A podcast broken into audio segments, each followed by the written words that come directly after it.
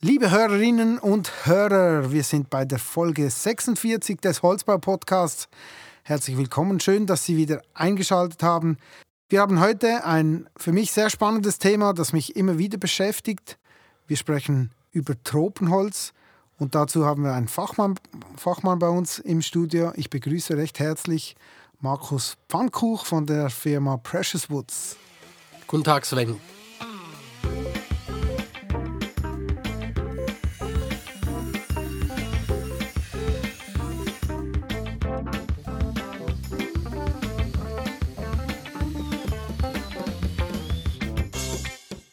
Markus, du bist bei der Firma Precious Woods tätig.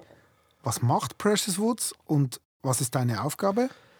Ja, Precious Woods ist eine der weltweit größten Firmen in der nachhaltigen und FSC, PFC zertifizierten Bewirtschaftung von natürlichen Tropenwäldern und der Verarbeitung des Holzes. Wir machen das in Brasilien und Gabun und ich bin Co-CEO zusammen mit Herrn Fabian Loy. Und wie sieht dein Werdegang aus? Ich habe im, in Allschwil äh, Forstwart gelernt, dann in, an mehreren Stationen noch als Forstwart gearbeitet. Bin dann an die Berner Fachhochschule, aber dort Forstwirtschaft studiert, auch noch mit einem Master in, an der Fachhochschule Weinstefan. Und bin über diesen Master in die tropische Forstwirtschaft gekommen, habe kurz äh, im Kongo gearbeitet als Förster und dann nachher äh, als Förster für Precious Woods angefangen in Gabun. Gabun, das ist auch im Kongo-Becken zwischen Kamerun und Kongo. Und bin dann nach einigen Jahren auf den Hauptsitz übernommen worden in der Schweiz als Projektmitarbeiter. Dann vor drei Jahren in die Geschäftsleitung gekommen und heute eben seit, seit ein paar Monaten zusammen mit Herrn neuen Geschäftsleiter von Presswoods habe mich in den letzten Jahren noch in einem EMBA weitergebildet an der HSC Paris und bin noch zusätzlich im Verwaltungsrat unserer internationalen Branchenorganisation der ATBT. Du hast es gesagt, ihr seid äh, weltweit tätig. Vielleicht kannst du uns diese Standorte, äh, wie du sie schon erwähnt hast, einmal ein bisschen detaillierter erklären. Was, was macht ihr wo? Ja, vielleicht äh, eine ganz grobe Übersicht. Weltweit haben wir äh, 1,1 Millionen Hektar natürliche Tropenwälder unter Bewirtschaftung, also 11.000 Quadratkilometer und arbeiten damit 940 lokalen Angestellten. Jahresproduktion, da reden wir von 350.000 bis 400.000 Kubikmetern Rundholzernte und dann 100.000 bis 125.000 Kubikmeter Schnittholzproduktion, wobei wir auch noch Rundholz verkaufen. Also wir schneiden nicht alles ein. Umsätze im Bereich von 50 bis 65 Millionen Euro. Das meiste geht nach Europa, ein Teil nach Asien, ein Teil den Rest der Welt. Wir betreiben eigentlich Forstwirtschaft unter FSC und PFC-Kriterien, wie wir sie auch in der Schweiz kennen, und haben dann Sägewerke mit Holzholzeinschnitt, sind auch in der Weiterverarbeitung tätig. Was bedeutet das eigentlich, die, diese Forstwirtschaft, bevor ich auf die einzelnen Länder eingehe, dass der große Unterschied zur Schweiz oder zu Europa, was wir kennen, ist, dass wir sehr viel Zeit und Geld in die Inventur und den Straßenbau investieren, weil eigentlich in den Tropenwäldern, wenn man nicht genau weiß, was man überhaupt im Wald stehen hat, dann wird man sie auch nicht nachhaltig bewirtschaften können. Und dann ist ein großer, wichtiger Teil bei uns also die, die Sägereien, also den Rundholzeinschnitt, auch noch die Holztrocknung und die zweite Weiterverarbeitungsstufe im Bereich Hobeln, da sind wir auch noch tätig. Im Wald betreiben wir motomanuelle Holzernte, also Einzelbauverfahren. Es gibt eigentlich keine Kahlschläge. Äh, es werden maximal drei Bäume pro Hektar geerntet und das entspricht dann etwa 15 Kubikmetern pro Hektar, aber das nur alle 25 bis 35 Hektar. Also über die ganzen Flächen, die wir betreiben, sind das weniger als sind das etwa 0,5 Kubikmetern, die pro Jahr entnommen werden überhaupt. Äh, unsere Produkte sind dann eben Schnittholz mehrheitlich. Ist ein sehr wichtiger Faktor in der Region als Arbeitgeber, weil es wir halt in sehr zurückgezogenen Regionen tätig sind, wo es sonst nur Arbeitsplätze gäbe in, in Wirtschaftssektoren, die für den Wald nicht so gut sind. Und vielleicht können wir da nachher noch ein bisschen drüber reden. In Gabun sind wir im Südosten des Landes, etwa 590.000 Hektar haben dort, die wir bewirtschaften. Wir haben dort zwei Sägewerke. Wir haben auch einen 49% Anteil an einem Furnierwerk noch in Gabun. In Gabun bieten wir auch Aufforstung für andere Firmen an. Also wir selber müssen ja nicht aufforsten, weil wir äh, nie, nie äh, so Kahlschläge machen, weil der Wald ja eigentlich so wie wir es aus der Schweiz kennen, immer Wald bleibt. Aber wir bieten das als Dienstleistung für andere an Aufforstern und wir bauen auch noch für andere Infrastruktur, also so Forststraßen und Forstbrücken, ungefähr 580 Mitarbeiter. In Brasilien sind wir in dieser Amazonasregion, etwa 250 Kilometer von Manaus, also der Hauptstadt entfernt. Da reden wir von 570.000 Hektaren. Das ist ein Teil Eigentum, ein Teil Konzession von privaten und öffentlich, von der öffentlichen Hand. Das ist der Unterschied zu Gabun, wo alles eigentlich Pacht ist vom Staat. Wir betreiben hier ein Sägewerk und wir betreiben hier noch ein Holzheizkraftwerk. In Brasilien haben wir auch noch so Kohlenstoffprojekte äh, am Laufen. Da sind etwa 350 Mitarbeiter. In Europa haben wir eigentlich nur die Schweiz, wo der Hauptsitz ist. Der ist relativ klein mit 14 Mitarbeitern. Und wir haben noch zwei Mitarbeiter in Holland, die ein bisschen Import machen und auch noch ein Lager bewirtschaften. Das hört sich nach, einem relativ großen, äh, nach einer großen Geschichte an. Warum habt ihr denn den Hauptsitz in der Schweiz? Es ist so, dass einfach 19, im Jahr 1990 ein paar wohlhabende Schweizer gesagt haben, sie wollen etwas für den Tropenwald machen und haben diese Firma mit dem Gedanken gegründet, Tropenwälder zertifiziert und nachhaltig äh, zu bewirtschaften. Das ist der, ein, der Grund, warum wir in der Schweiz angesiedelt sind. Jetzt interessiert mich noch kurz, du hast vorhin gesagt, ein Baum, ein bis drei Bäume pro Hektare. Äh, ist das überhaupt wirtschaftlich, einzelne Bäume äh, rauszuholen, sage ich jetzt mal? Wenn es ist die Frage, ich muss es vielleicht in zwei Schritten beantworten. Die, das System ist das gleiche, das wir in der Schweiz betreiben, dass du eine Einzelbaumentnahme machst, dass du sagst, wir haben so und so viel Volumen im Wald und damit wir es nachhaltig nutzen können, so das nachwächst, dürfen wir nur so viel entnehmen. Und das ist eigentlich das Gleiche, was wir auch betreiben. Mit dem Unterschied, dass man im Tropenwald noch genau wissen muss, wo welcher Baum steht. Also wir haben wirklich Inventuren, wo man auf der Karte jeden einzelnen Baum mit einer Nummer sieht. Von daher ist es eigentlich schon wirtschaftlich, aber heute ist diese wirtschaftliche Nachhaltigkeit im Tropenwald ein großes Problem weil die Kostenseite so hoch ist. Aus, aus zum Beispiel, weil die Infrastruktur ist sehr schlecht, die Logistikkosten sind sehr hoch. Also heute ist es sehr, sehr schwierig, wirtschaftlich nachhaltig zu arbeiten, das ist richtig. Ähm, wie sieht das so aus? Seid ihr da einzigartig, was ihr macht? Oder gibt es gerade mal in Brasilien zum Beispiel, gibt es da noch andere solche Firmen, die das, die, das, die nachhaltige Waldwirtschaft äh, produzieren? In Brasilien kenne ich mich vor allem im Amazonas-Bundesstaat äh, aus und da ist es so, dass wir die Größten sind. Es gibt dann noch die Firma Agrocortex, die auch relativ groß ist und dann relativ viele kleine Firmen. Da kommt man dann auf etwa 1,4 Millionen Hektar zertifizierten Wald. Das ist natürlich sehr, sehr, sehr wenig auf das ganze Amazonasgebiet. Man muss sagen, im Amazonas, da gibt es dann im ganzen Amazonas-Regenwald gibt es dann vor allem auch in Peru noch zwei große Firmen, Bosovic und Madrake, die auch zertifiziert sind und auch eigentlich den gleichen Spirit haben wie wir. Aber in Brasilien sind es immer noch leider sehr wenig Firmen. Also, hast jetzt eure Zahlen genannt. Das sind, das sind sehr große Zahlen, wenn man das so hört. Ähm, kannst du uns vielleicht mal eine Übersicht verschaffen? Wie sieht das flächenmäßig aus? Wir hören ja da immer wieder Horrorgeschichten. Wie viel Regenwald haben wir überhaupt noch? Ähm, wie viele Wälder werden vernichtet, um Palmöl, Soja oder andere Produkte anzubauen? Hast du da Zahlen dazu? Es ist so, dass äh, heute weltweit gibt es ungefähr noch 13 Millionen Quadratkilometer tropische Regenwälder, aber wenn man das noch dazu nimmt, was da nicht tropische oder was nicht tropische Regenwälder sind, sondern einfach tropische Wälder, die ja auch sehr wertvoll sind, äh, dann sind wir bei etwa 18 Millionen Quadratkilometern. Bei, bei diesem Thema, wie viel davon jedes Jahr verloren geht, da gibt es eine sehr weite Brandbreite an Zahlen, weil da sehr viele Leute Interessen haben, dass die Zahlen sehr hoch, sehr tief sind. Ich nehme hier gerne die Zahlen von dem World Resource Institute, weil das ist eine äh, Umweltschutzorganisation, der man nicht nachsagen kann, dass sie nicht seriös wäre. Und die haben letztes Jahr von über 41.000 Quadratkilometern geredet, die verloren gegangen sind. In einem Jahr. In einem Jahr. Das, ist, das sind diese elf Fußballfelder pro Minute, die verloren gehen. Auch sehr viel CO2 ausstoßen natürlich, 2,7 Gigatonnen CO2 pro Jahr nur durch diese Entwaldung.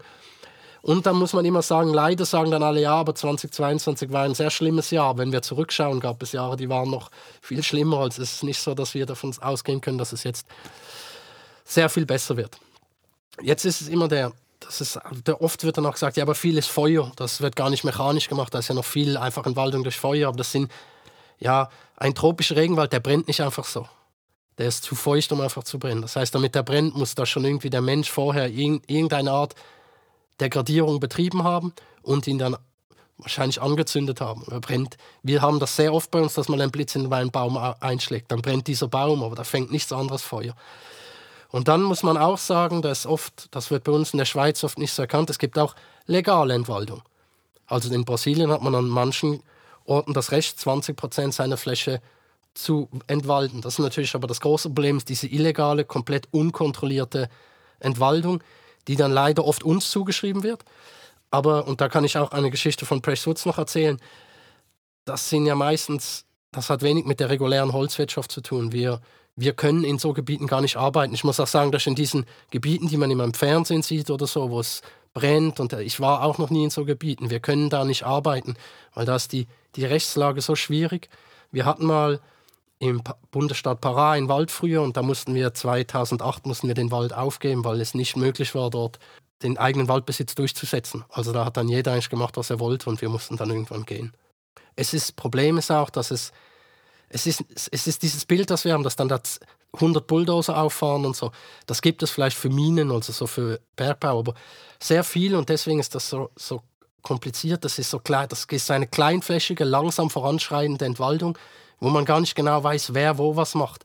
Ob das mafiöse Strukturen sind oder dass das wirklich der Kleinbauer ist, der nur ein bisschen äh, Land will und, und, und dann es macht, nimmt mal jemand einen Baum hier und dann nimmt mal jemand Brennholz hier und plötzlich ist der Wald weg. Also es ist sehr, sehr, es ist sehr komplex und dadurch hinter können sich natürlich auch die Leute sehr gut verstecken, die das vorantreiben. Du hast es gesagt, es ist ähm, doch auch relativ ähm, aufwendig mit, mit, mit Straßen und so. Was, braucht es grundsätzlich alles, um, um im Regenwald nachhaltige Waldwirtschaft betreiben zu können? Also erstmal braucht es diesen, diesen Spirit, dass man sagt, man kann nicht nur ökologisch nachhaltig sein. Man muss auch sozial nachhaltig, nachhaltig sein und ökonomisch nachhaltig sein. Man muss immer diese drei Perspektiven ausgleichen. Es, ich sage, es gibt drei, vier wichtige Punkte. Politik, Technik, Zertifizierung und Markt. Und die, es gibt so diese politische und die, sagen wir, die Grundvoraussetzungen in einem Land. Das Wichtigste ist Bildung. Wir, wir, finden keine, wir finden sehr wenig qualifizierte Arbeitskräfte, weil es die nötigen Bildungseinrichtungen nicht gibt und auch schon Grundbildung fehlt. Und also es ist sehr wichtig, dass man Personal ausbildet. Es braucht einen gesunden Staat, der auch genügend Mittel hat, um Infrastruktur instand zu stellen, weil wir eigentlich zu wenig Infrastruktur für Transport haben. Und es braucht eine gute Rechtsumsetzung, was ich schon erwähnt habe, was nicht überall der Fall ist. Also man muss ja auch sicher sein, dass wenn man da arbeitet, dass die andere Seite das Gesetz auch einhält. Technisch ist es so, dass man um einen Regenwald zu bewirtschaften, erstmal eine Inventur machen muss. Zum Beispiel in Gabun machen wir alle 25 Jahre eine 1% Stichprobeninventur, um zu wissen, was die Ressource ist. Und dann vor ein, zwei Jahren vor der Bewirtschaftung eine Vollinventur, dass man seine Ressourcen kennt, dass man auch nachverfolgen kann nachher auf dem Markt, wo der Baum herkommt und dass man die Straßen gut planen kann. Weil die Straßen, das ist das, eigentlich der größte Impact, den man hat im Tropenwald. Das Baumfällen ist das ist eigentlich ähnlich wie in der Schweiz. Das ist eigentlich der kleinste Schaden, den man anrichtet. Den größten Schaden richtet man mit Straßenbauern. Deswegen braucht man eine Inventur, um genau zu wissen, wo man die Straße bauen muss. Und dann ist sehr maschinenintensiv, sehr personalintensiv, sehr lagerintensiv, weil man sehr zurückgezogen ist. Das heißt, man braucht sehr viele Ersatzteile und man investiert sehr viel in Ausbildung. Das braucht vor allem viel Grundkapital. Dann braucht es einen guten Zertifizierungsstandard. Also wenn FSC und PFC-Standards nicht gut sind, dann wird auch nachher die nachhaltige Waldbewirtschaftung nicht gut sein. Und am Schluss braucht es natürlich einen Markt, der akzeptiert, dass man dafür ein Price Premium zahlen muss, also ein bisschen mehr zahlen muss für zertifiziert. Das ist eigentlich so unser größtes Problem heute. Ein Holzbrett sieht immer gleich aus. Das ist ein bisschen das Problem, das wir, glaube ich, auch aus der Biolandwirtschaft kennen. Der Kunde will nicht mehr dafür zahlen. Und wir, müssen, wir brauchen Märkte, die das Holz akzeptieren. Gutes Stichwort. Wo und für was wird das Holz eingesetzt, welches ihr produziert?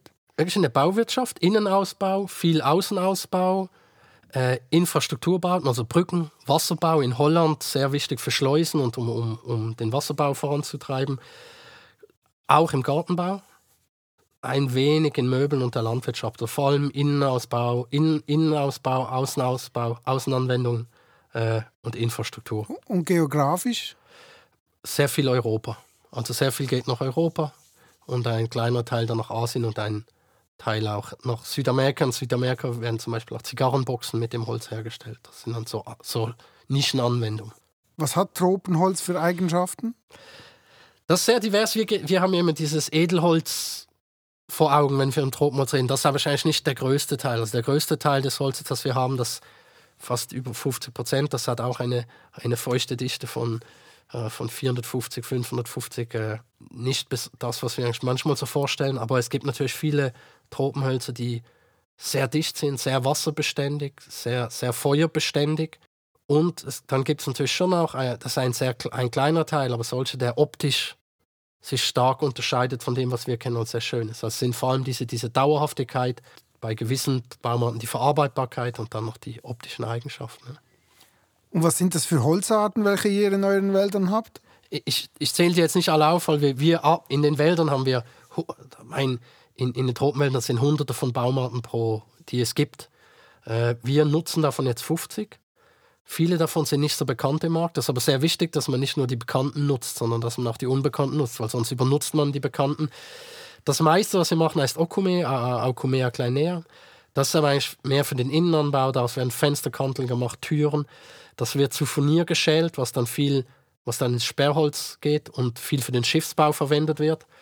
Dann ist eine An äh, Baumart, die wir aus Gabun nutzen, Asobe. Das wird sehr viel für den Schleusenbau gebraucht in Holland, also im Endeffekt anstatt Stahl. Und die brasilianischen Arten, das sind sehr viel sehr dauerhafte Arten, die werden sehr viel zum Beispiel in Hausfassaden eingesetzt, in Terrassen, in, auch bei Brücken. Das Tropenholz ist ja gerade bei uns extrem in Verruf geraten. Aus meiner Sicht, der Ruf ist wahrscheinlich einiges schlechter, als es, als es in Wirklichkeit ist. Wie siehst du das? Ja, das ist so, weil das Holz ist ja an sich nicht schlecht. Das wird auch unter schlechten oder wird unter, vielleicht unter schlechten Umständen produziert. Äh, also auch unter schlechten sozialen Umständen äh, und es wird vielleicht am falschen Ort produziert. Der Ruf ist sehr schlecht und das Problem ist, dass, dass immer die Entwaldung mit dem Tropenholz, das wir nutzen, in Verbindung gebracht wird. Aber oft ist ja so, dass mit dieser, dass die reguläre Forstwirtschaft, sage ich jetzt, die legale oder zertifizierte Forstwirtschaft, hat mit dieser Entwaldung nichts zu tun, weil das, wir sind ja auch alle irgendwie Förster, wir haben kein Interesse daran, keinen Wald mehr zu haben, sondern auch was ein Problem ist, ist natürlich auch, und deswegen hat es einen schlechten Ruf, dass man, muss man auch so ehrlich sein, dass natürlich die europäischen Firmen in der Vergangenheit schon schlechte Sachen gemacht haben. Also früher waren die Europäer schon auch Treiber der Entwaldung durch die Forstwirtschaft. Das hat sicher dazu beigetragen. Äh, und es gibt sicher noch schlechte Player, aber jetzt nicht mehr äh, aus dem europäischen Raum, die, weil, weil auch die Leute glauben, dass man, das heißt immer, aber was, warum brauchen wir das Tropenholz denn? Wir haben ja Schweizholz und das ist richtig, gerade ich als Schweiz Forstwirt, ich bin auch unbedingt für den Einsatz von Schweizholz und es geht ja darum, dass es in gewissen Bereichen einfach das einheimische Holz nicht eingesetzt werden kann und da kommt dann das Tropenholz rein und da denke ich, das ist noch so ein bisschen wo der Ruf so schlecht ist, wo man sagt, ja, wir haben ja eigenes Holz und das ist ja eh unter schlechten Bedingungen äh, abgebaut worden, was so eigentlich falsch ist. Verkauft ihr überhaupt noch in der Schweiz? In der Schweiz verkaufen wir fast nichts, nein.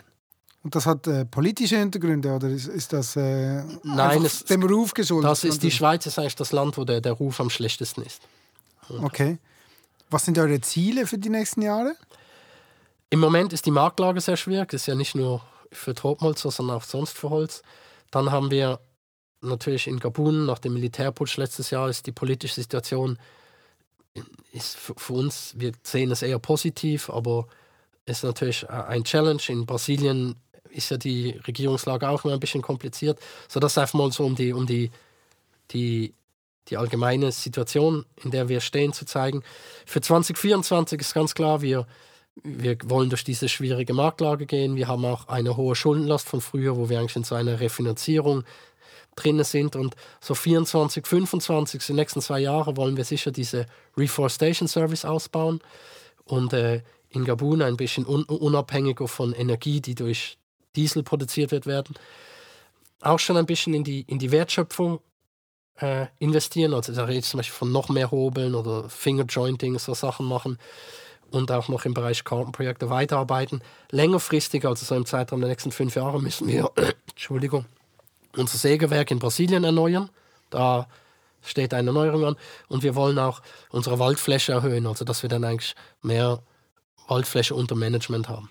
Was können wir als, als Holznutzer, sage ich jetzt mal, tun, um die Rodung des Regenwaldes zu verhindern? Gut, ich denke, der Nutzer der muss bereit sein, äh, der muss Tropenholz akzeptieren, weil wenn wir es in Europa nicht akzeptieren, dann wird das auf anderen Teilen, in anderen Teilen der Welt benutzt. Also wir müssen akzeptieren und den Preis dafür zahlen, weil wir uns auch sicher sein können, dass das Holz, das eigentlich heute in die Schweiz und nach Europa kommt durch die Regulierung, durch die Holzhandelsverordnung, die wir in der Schweiz haben und so, dass das Holz eigentlich gut ist. Und der Kunde muss bereit sein, das zu unterstützen mit dem Preis. Dann muss der gibt es natürlich viel, viele Voraussetzungen. Ich habe da wie einen Wunschkasten. Es gibt natürlich politische Voraussetzungen. Äh, es gibt noch die Forschung, die auch noch weiter vorantreiben muss. Und natürlich auch wir als Firma, wenn die Politik, wir schieben das oft ins Ausland ab, aber wir müssen auch, was jetzt zum Glück die EU und die Schweiz gemacht hat, wir müssen hier bei uns anfangen und Verordnungen erschaffen, um zu schauen, um sicherzustellen, dass kein nicht nachhaltiges Holz oder illegales Holz mehr in unsere Märkte kommt. Äh, und wir müssen auch die, die guten Player fördern eigentlich. Von der Konsument habe ich schon gesagt, er, er muss äh, nicht einfach Nein sagen, er muss sich informieren, er muss den Preis bereit sein, einen guten Preis zu zahlen, wie bei Bio ein bisschen. Wir müssen auch, oder die ganzen Forschungsinstitutionen und NGOs arbeiten auch stark daran, dass die Überwachung, also diese Remote-Überwachung per Satellit noch besser wird, dass man besser unterscheiden kann, ja, legal, nachhaltig, nein, nicht legal, dass man auch vorankommt in der Waldinventur. Oder, oder dass man Maschinen entwickelt. Ich meine, wir haben zum Beispiel, wir arbeiten noch nicht mit so Prozessoren, wie wir sie hier haben, weil das technisch noch nicht möglich ist, dass man da sich weiterentwickelt, dass auch die, die Nutz Ausnutzungsrate in den Sägewerken steigt. Und dann müssen wir uns natürlich als Firma, Firmen auch ein bisschen an die Hand nehmen und äh, nicht nur als Holzfirmen, sondern auch als Wirtschaft, weil heute können von den großen, die Lebensmittelkonzerne können teilweise nur von 17 Prozent wirklich von ihrem Einkauf wirklich nachverfolgen, wo es genau kommt. Also man muss an dieser Nachverfolgbarkeit arbeiten. Und da wir als Forstbetriebe auch, die Nachverfolgbarkeit muss quasi auf den Stamm, bei uns ist das jetzt so, aber die muss bei jedem auf den Stamm oder auf die Kuh oder auf gerecht äh, möglich sein, damit man weiß, ob das Produkt legal und nachhaltig ist oder nicht. Und da muss sich die Forstwirtschaft natürlich an der Nase nehmen und nicht immer gleich überall sagen, oh nein, also wir haben das oft, dass wenn neue Regulierung kommt, oh nicht schon wieder eine Regulierung. Wir müssen ja eigentlich, wir müssen ja froh sein, dass eine Regulierung kommt, die die Illegalen ausschließt. Also als Forstwirtschaft, wo wir eigentlich schon sehr weit sind in dieser ganzen Rückverfolgbarkeit, müssen wir auch offener sein, das zu präsentieren als Lösung. Ich komme zu meiner Rubrik, die Frage an den nächsten Gast.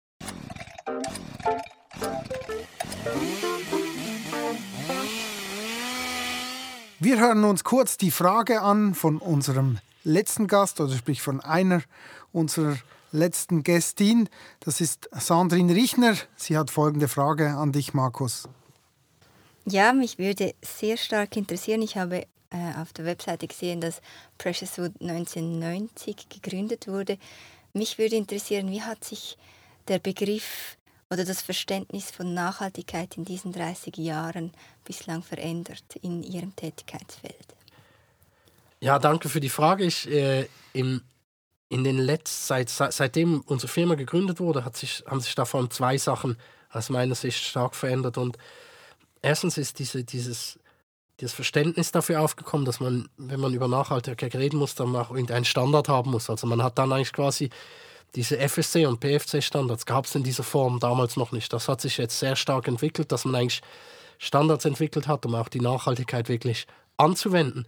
Was sich auch sehr stark geändert hat, dass auch im, jetzt im Verständnis der Öffentlichkeit und auch gerade bei uns den Leuten immer mehr bewusst geworden ist, dass wenn wir von Nachhaltigkeit reden, dann reden wir eigentlich nicht nur von der Umwelt, sondern reden wir auch von den sozialen Aspekten und auch sehr fest von den wirtschaftlichen Aspekten, also dass Nachhaltigkeit nur funktioniert, wenn die, diese drei Aspekte in Einklang sind. Das ist sicher sehr viel mehr ins Bewusstsein alle gerückt. Was ein bisschen negativ ist, ist, dass es wird so viel über Nachhaltigkeit geredet, das ist ein inflationäres Wort geworden, dass der Begriff eigentlich heutzutage nicht mehr so viel wert ist, äh, wie es vielleicht einmal war. Vielen Dank für die Beantwortung dieser Frage. Wir kommen zur Frage an den nächsten Gast. Der nächste Gast wird Professor Dr. Jürgen Graf sein von der TU Kaiserslautern. Markus, was darf ich den Herrn Graf fragen? Ja, mich würde von Herrn Graf natürlich interessieren, wie er das mit dem Tropenholz in der Bauwirtschaft sieht, weil wenn wir jetzt mal sagen, wir nehmen mal an, dass man nachhaltig produziertes Tropenholz hat und da ist dann die Ökobilanz besser als die von anderen Baustoffen, auch wenn man es weit transportiert. Also da gibt es diese Lifecycle Assessments, die das eigentlich beweisen. Und überdies haben natürlich heimische und tropische Hölzer komplementäre Eigenschaften. Also Zum Beispiel so, gerade im Brandschutz sind tropische Hölzer etwas, wo man sich auch andere Baustoffe substituieren kann. Und mich würde interessieren, wo er aus technischer und architektonischer Sicht hier die Chancen und Risiken von nachhaltig produziertem Tropenholz sieht, um, um den Anteil von Holz im Holzbau auch hier in Europa noch zu erhöhen, ohne dabei die heimischen Hölzer zu konkurrenzieren. Sehr gut, vielen Dank. Äh, die Frage nehme ich gerne mit. Ich hätte gerne noch eine Schlussfrage gestellt. Ähm, du hast vorhin erwähnt, ihr habt eigentlich das Inventar sehr genau dokumentiert, wisst eigentlich, kennt eigentlich jeden Baum ähm, auf, auf eurem, in eurem Wald. Ähm, wie sieht das aus? Ist das, ist das digitalisiert? Wie, wie digital seid ihr da unterwegs? Oder wie, wie entwickelt sich das auch, die, die Digitalisierung in eurem Bereich? Das ist sehr spannend, weil du das fragst, weil ich war, ich durfte gerade, ich war von Lignum, also von Lignum Holzwirtschaft Schweiz eingeladen an der Woodreis in, in Bordeaux ein, zu diesem Thema auch zu, zu reden, zusammen mit Pascal Innaun von Urstamm, einer anderen Schweizer Firma, die in diesem Bereich Digitalisierung der Holzwirtschaft tätig ist. Sehr wichtig, weil wie du gesagt hast, Inventur ist sehr wichtig, kann man da in Zukunft, heute ist das alles manuell, da geht, gehen Equipen jahrelang in den Wald, kann da mal was mit Drohnen machen, geht heute noch nicht in den Tropenwäldern. Von oben sieht alles gleich aus, im Wald drin sind die Drohnen verloren. Gerade im Bereich Straßenbau, Straßenbauplanung wäre Digitalisierung wichtig.